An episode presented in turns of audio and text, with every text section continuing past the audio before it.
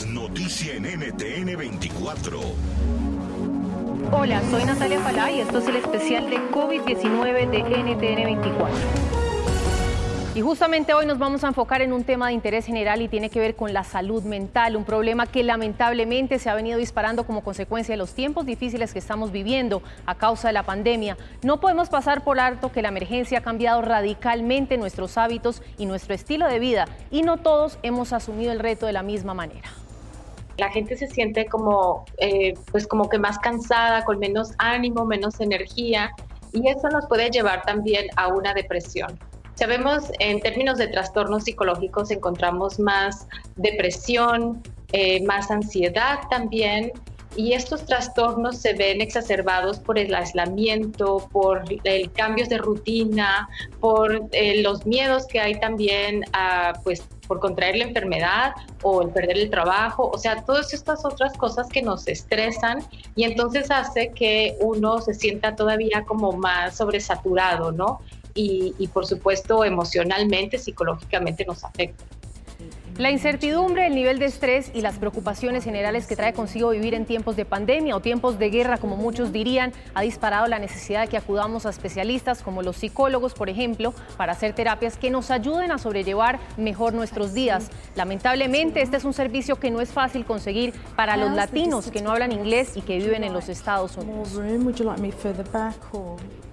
Según un estudio que realizó en 2016 la Asociación Estadounidense de Psicología, solo el 5,5% de los psicólogos en Estados Unidos aseguran ser capaces de ofrecer este servicio de salud en español y lo cierto es que a la fecha esa realidad no ha cambiado mucho.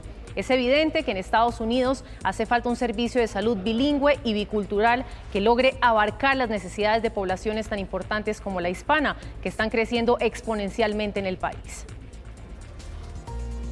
Según la Alianza Nacional sobre Enfermedades Mentales, los hispanos tienden a ser más propensos a sufrir algún desorden mental, ya sea ansiedad, depresión, alcoholismo, estrés postraumático, entre otros, y esto estaría relacionado con la calidad tan pobre de tratamientos que reciben. Una vez más, se hace visible que las barreras en el sistema de salud a las que se enfrentan las minorías en la Unión Americana terminan por pasarle factura a su salud. Y quiero hacer énfasis también en los efectos que trae la cuarentena para nuestra salud mental.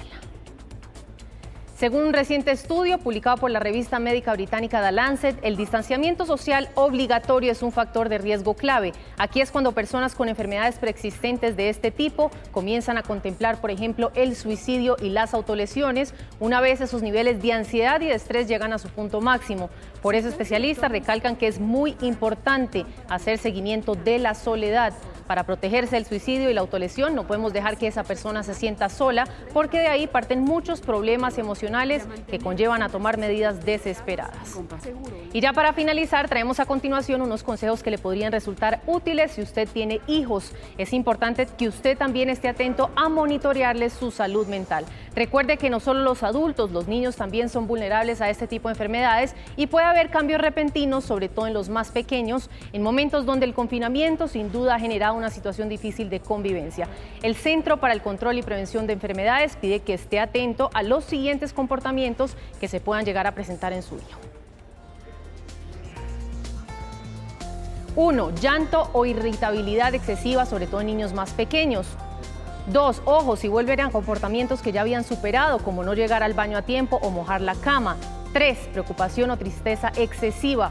4. Hábitos de alimentación o sueño poco saludable.